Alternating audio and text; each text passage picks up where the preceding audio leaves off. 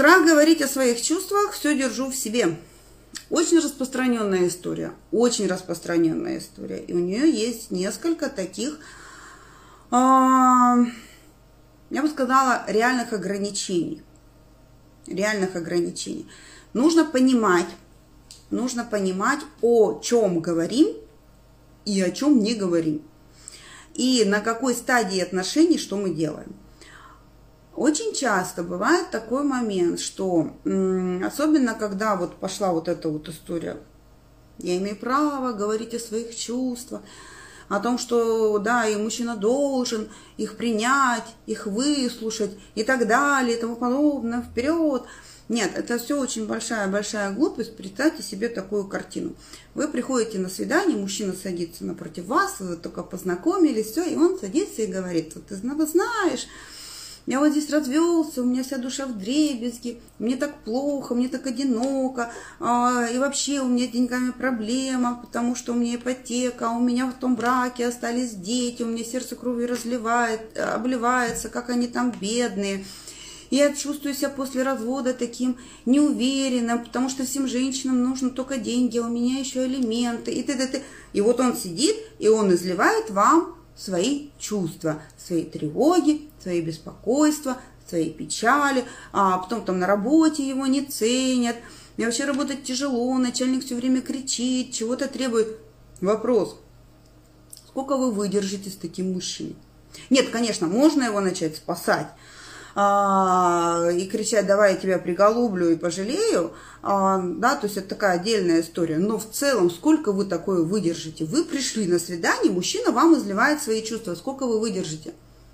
Вы с ним на второе свидание пойдете, он вам изливает свою душу, он вам все рассказывает. Я вообще так боюсь предательства, мне было так больно, потому что жена мне изменила с другом. И ты-ты-ты... Вот включите голову. Вы не мусорное ведро, вы не терапевт, вы пришли на свидание с мужчиной. Он изливает свои чувства. Какого лешего? Точно так же, точно так же и мы, когда мы приходим на свидание, не надо плакаться про то, как у вас все плохо. Он не терапевт, он не психолог, он не подруга, а он, он пришел познакомиться с женщиной. Поэтому первая встреча, вторая, третья, пятая, десятая – и десятое в том числе, нет, это не про чувства, это не про ваши тревоги, это не про вашу панику. Когда вы хотите это сделать, всегда спрашивайте себя следующее, что если он мне начнет такое выгружать, как это будет мне? Есть стратегии, да, есть мужчина со стратегией нытика. Вопрос, вам нужен такой нытик? Вы с таким нытиком хотите выстраивать отношения? Если да, то это у вас большой комплекс спасателя и большая корона а, про то, что я могу человека спасти. Но это тоже тогда история про то, что потом через какое-то время вы начинаете, а что-то он ничего не достигает, а чего-то вот он в меня ничего не вкладывает, а чего-то он ничего не делает, и что-то он ничего не хочет, потому что он со стратегией нытика. Вам такое надо, вам такое не надо. И если вам такое не надо, то, соответственно, и ему тоже. Если мужчина хочет выстроить нормальные партнерские отношения с женщиной, ему не нужны вот эти наши, наши нытье. Я знаю, нам хочется поныть. И для нас это тоже нормально, это, это определенная эмоциональная разрядка. Для этого должны быть подруги. Если совсем все плохо, то психолог. Все. Но им там. И это будет нормально. Пришли, эмоционально разгрузились, поддержку получили в женском кругу, все, пошли к мужчине. Поэтому истории, или мы начинаем делать такую, такую вещь, мы начинаем создавать такой душевный экз, экзибиционизм.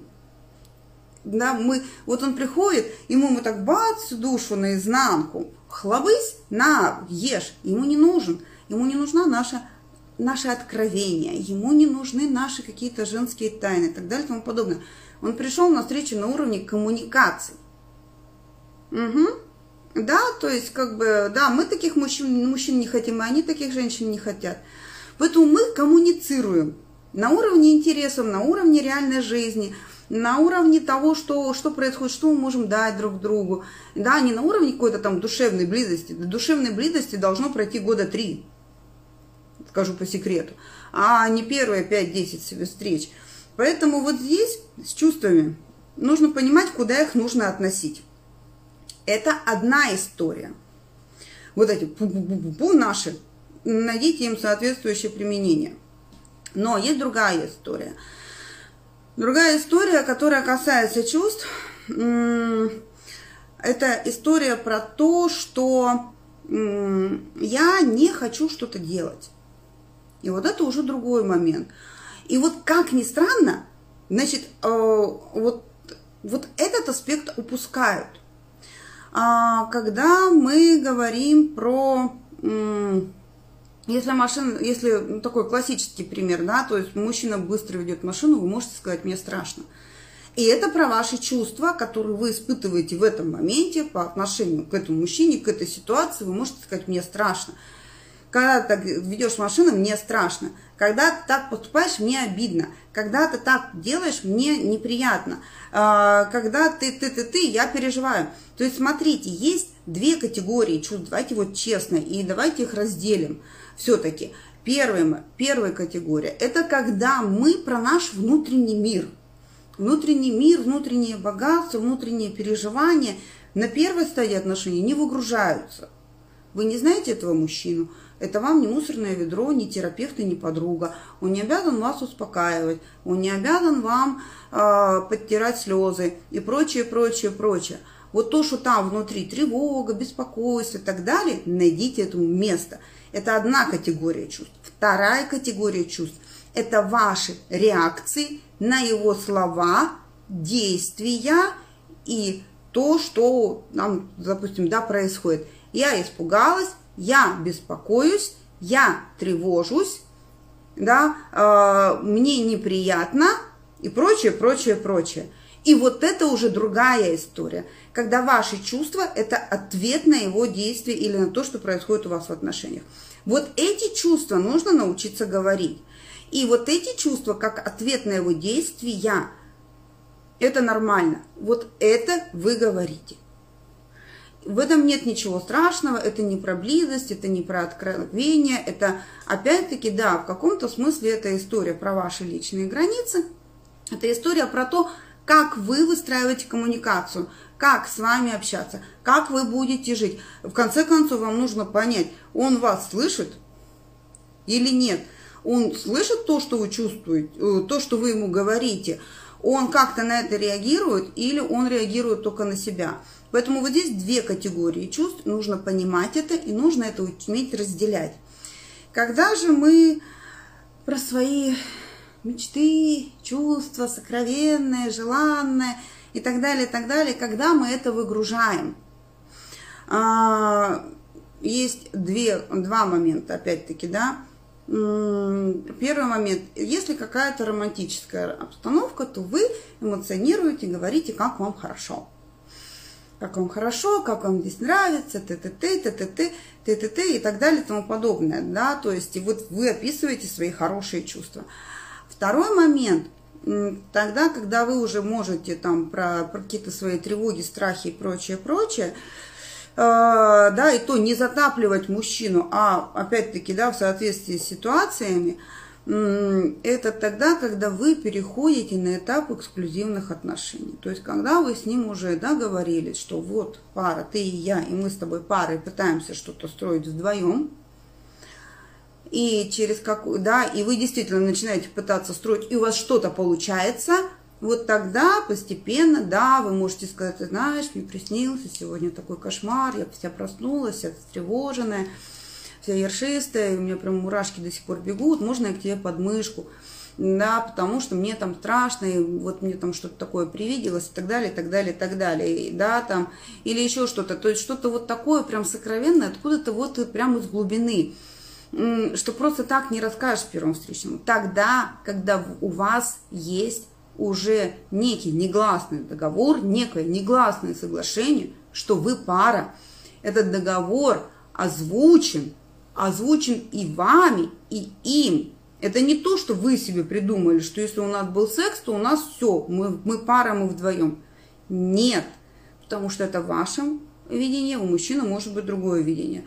Это тогда, когда вы с ним говорите, ну что, мы с тобой как, пара? Да, то есть, да, то есть, э, да, мы с тобой уже так давно встречаемся, там мы с тобой ходим на свидание, может быть, у нас там даже был секс, в жизни бывают разные ситуации, но а, это действительно про то, что мы с тобой только вдвоем. Мы с тобой как бы приходим к такому решению, что мы пробуем только вдвоем, и в наших отношениях больше не будет третьих лиц, как мужчины и женщины. И это нормальный вопрос, его нужно учиться задавать. Если вы его не будете задавать, то м- это еще не про, не, про, не, не про что, понимаете? Кто должен озвучивать, что мы пара, мужчина или женщина? Кто быстрее? Кто быстрее? А тут не так важно, э, кто первый его озвучит. Но, естественно, это тоже не с первой, не со второй встречи. То есть это несколько месяцев, когда вы уже э, знакомы, встречаетесь, входите на свидание, там, был поцелуй, да, то есть секс там, тут разные моменты, да, кто, кто когда соглашается. Я к этому отношусь, я не, ста, не считаю, что это что-то прям такое крамольное. Нет, а потому что не на сексе едином строятся отношения. Отношения строятся на как раз-таки на том, что мы вместе. А, а там уже, да, может быть, вам нужна ясность, и вы можете задать этот вопрос, да, вы можете сказать, слушай, ты знаешь, я немножко не в понятках, давай проясним. Может быть, я сейчас спрошу какую-то глупость, ну, вот у меня мой женский мозг, апеллируйте всегда к женскому мозгу или к женской логике. Это смотрится, с одной стороны, мило, с другой стороны, взятки гладкие. Да? Вот у меня мой женский мозг как-то тревожится. Мы с тобой, вот мне надо просто прояснить, мы с тобой все пара, у нас больше третьих лиц не планируется. Мы с тобой пытаемся что-то вот построить. Не знаю что, но как-то что-то выстроить. Да, вот все, мы вдвоем и без всяких третьих контактов. Да, ни с моей стороны, ни с твоей стороны. И когда мужчина это говорит, он берет на себя определенное обязательство. Точно так же, как и вы. То есть вы берете обязательство, что не, не будет других мужчин, и он берет обязательство, что не будет других женщин. И тогда вы уже как бы это все выстраиваете. Вот. И тогда уже, когда вы, да, есть эти обязательства, вот тогда вы в отношениях и начинаете через какое-то время говорить про что-то сокровенное, про какие-то такие ваши тонкие душевные переживания, про какое-то беспокойство. Ну, тоже дозированно, аккуратно, не выливайте на него все сразу, а, не превращайтесь в нытика. И тогда это нормально. И тогда это не страшно и вам, потому что у вас уже есть соглашение о том, что вы выбрали друг друга, вы пара. Тогда это понятно ему, почему я это должен выслушивать. Почему это для меня должно быть важно? Потому что это та женщина, которую я выбрал. Вот до тех пор, пока этого не произошло, не грузите мужчину вот этим вот своим излишним Бывает плохо, бывает тяжко, поэтому должны быть подруги, с которыми вы пришли, это все обсудили. Да, а отношения с мужчинами выстраиваете на уровне коммуникации, действий на уровне реальной жизни. Все. И тогда этих страхов будет меньше. Но еще раз говорю, да, делите. Делите. Душевные переживания оставляйте на период, когда уже вы пара – а говорите про чувства, которые как ответная реакция на какие-то его действия. Это важно уметь делить.